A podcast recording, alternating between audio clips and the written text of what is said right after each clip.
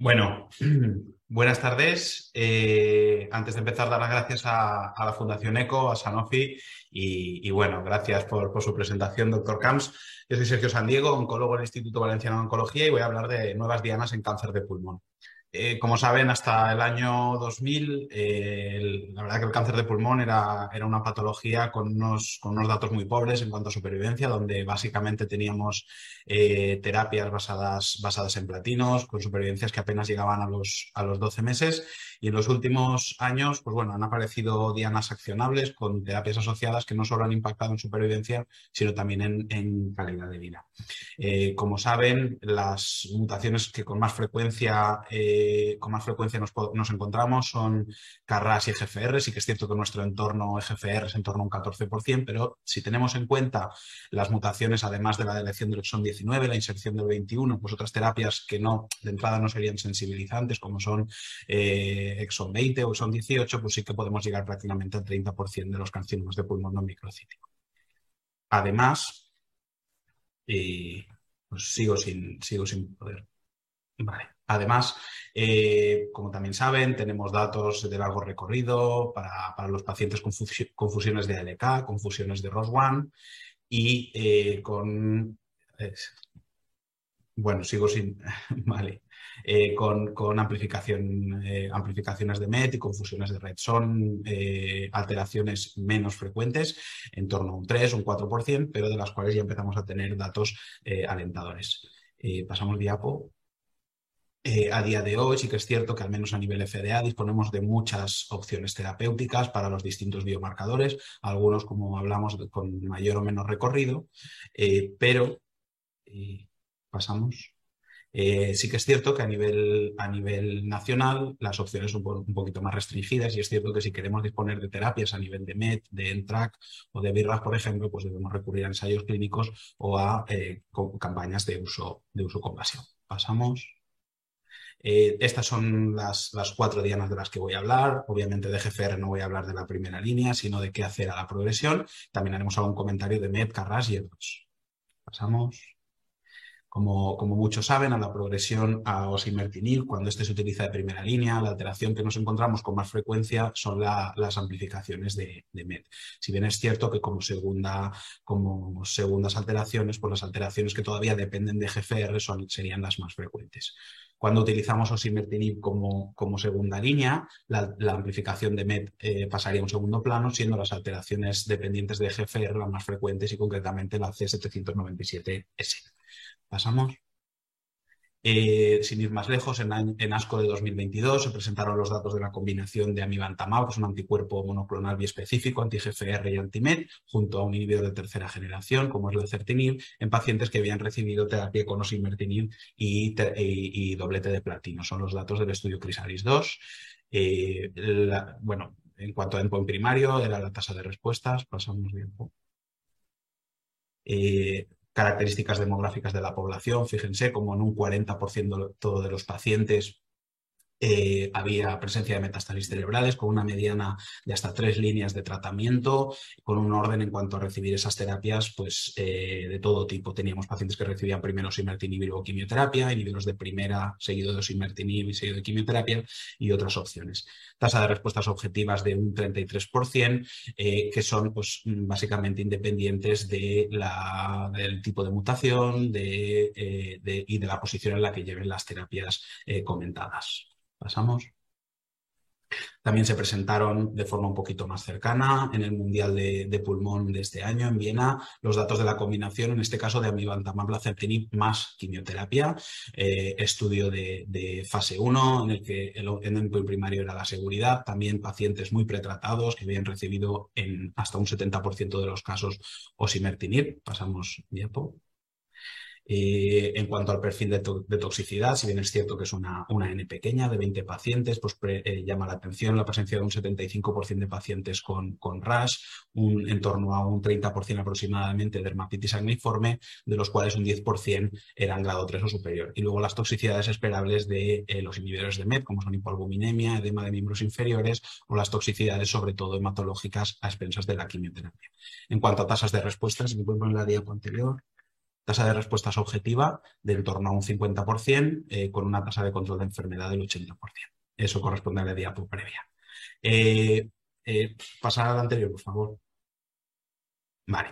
Eh, hemos hablado hasta ahora de terapias en progresión osimertinib independientemente de cuál sea el mecanismo de resistencia. Pues en ESMO de este año se presentaron los datos del estudio INSIGHT 2. Es un estudio fase 2 de pacientes que progresan a osimertinib y el mecanismo de resistencia testado eh, a nivel tisular es una amplificación de MET. En este caso reciben tratamiento con tepotinib más osimertinib. Pasamos diapo. El estudio, como les digo, eran pacientes que, podían haber recibido exclusivamente una primera línea de osimertinib, permitiendo pacientes con afectación cerebral, iban a recibir tepotinib más osimertinib, si bien es cierto que se empleó una corte exploratoria con pocos pacientes con tepotinib en, monoterapia y cuyo endpoint primario era la tasa de respuestas objetiva. Pasamos de diapo. ¿Qué tenemos en cuanto a características demográficas? Pues una población con una mediana de edad de unos 60 años, con un 20, en torno a un 25-27% de metástasis cerebrales y llama la atención eh, en torno a un 60% de pacientes que habían recibido más de 12 meses de tratamiento con eh, osimertinib. Siguiente diapositiva. Los datos de, tasa de respuesta. Sabemos que se demuestra eh, en torno a un 50% de tasa de respuestas objetivas, tanto cuando la determinación, la determinación se hace por FISH como si se hace por, por NGS. Eh, con una buena tasa de, control de enfermedad, si bien es cierto que para pacientes que recibían exclusivamente tepotinib es verdad que es una N pequeña, pero los datos no eran muy alentadores. Cambiamos de diapo. En cuanto a toxicidad, una toxicidad llevadera, en torno a un 40% de diarreas grado 1-2, eh, seguido de eh, afectación de miembros periféricos en forma, en forma de edema condicionado por el tepotinib. Desde luego son toxicidades llevaderas. Siguiente diapositiva. Simplemente esta diapositiva para comentar de GFR exon 20. Los datos que tenemos son muy preliminares. Eh, como saben, la mutación de GFR exon 20 es poco frecuente dentro de la afectación de GFR, supone en torno a un 4 o 10% del total de mutaciones y que al menos hasta la fecha con los inhibidores que disponemos de primera y segunda generación, los datos que tenemos son bastante pobres. Simplemente destacar que ya empezamos a tener datos de inhibidores biespecíficos, de, de amilantamab, pociotinib, mobocertinib, que ya se acercan a tasas de respuesta de en torno al 60%, pero de los cuales todavía queda cierto recorrido para, eh, para, para desarrollar este tipo, este tipo de fármacos. Hablamos de, de MED, dar algunas pinceladas, se presentaron en ASCO del año, de este año la, monoterapia con navigantamab para pacientes que tenían la mutación más frecuente de MET, que es la, la, exon, la exon 14 skipping. Eh, son pacientes que, como les digo, que recibían el amivantamab en monoterapia, podían haber recibido terapias, terapias previas. Eh, pasamos de diapositiva. Eh, eran pacientes que se incluían pues, hasta un 20% con afectación cerebral, con una mediana de dos tratamientos previamente, podían haber recibido o no inhibidores de, MET, cambiamos, en la que se demuestra una tasa de beneficio clínico de en torno a un 60%, con eh, un beneficio sobre todo para esos pacientes que no habían recibido tratamiento previamente, con un 71% de, de beneficio y una mediana de supervivencia libre de progresión de 6,7 meses. Cambiamos. Eh, de forma muy, muy reciente también en el Mundial se presentaron los datos de tepotinib monoterapia para el mismo perfil de pacientes del estudio Vision, la cohorte C, esta cohorte confirmatoria. Eh, se permitía también pacientes que habían recibido hasta una, dos o incluso tres líneas de tratamiento previo, cuyo endpoint primario la tasa de respuestas objetiva. ¿Cambiamos? Las características demográficas, pues un buen equilibrio en cuanto a población masculina y femenina. Eh, cuanto a datos de, eficacia, en primera línea la tasa de respuestas es de en torno a un 60% para pacientes no pretratados y de un 47% para aquellos pacientes que habían llevado dos o más líneas de tratamiento, con PFS eh, eh, correspondientes de 15,9 y 12,1 meses y una mediana de supervivencia global de 21 meses en aquellos pacientes que no habían recibido tratamiento previamente. Cambiamos. Llama la atención en este estudio que se, demuestra cierta actividad a nivel cerebral. Eh, estamos hablando de una tasa de respuestas de en torno a un 67% en los pacientes que tenían enfermedad medible a nivel cerebral. ¿Cambiamos? Pasamos a Carras. Eh, como saben, desde, desde, el año 67 hasta hace prácticamente dos años se ha considerado como una, una diana inaccesible y es cierto que a partir de 2019 empezamos a tener datos del sotorasib en, en pacientes con Carras y en la mutación G12C. Cambiamos de diapositiva. El, quizá el estudio con más eh, recorridos, el estudio CodeBreak 100, es un estudio para tumores sólidos en el, cual los pacientes que habían progresado a todas las terapias previas y con la mutación de Carras G12C iban a recibir tratamiento con sotorasib. Pasamos diapositiva. Es un estudio que demuestra una PFS para pacientes con carcinoma no microcítico de 6,3 meses. Pasamos y con una tasa de respuestas que está en torno al 40%, independientemente de, su, eh, de, las terapias previas, del nivel de expresión de PDL1, de mutaciones con P53, STK11, pero sí que es cierto que llama la atención que cuando coexiste una mutación en KIP1, parece ser que esos datos de respuesta son algo inferiores. A 25 meses de seguimiento, llama la atención que un 32,5% de pacientes siguen vivos. Cambiamos.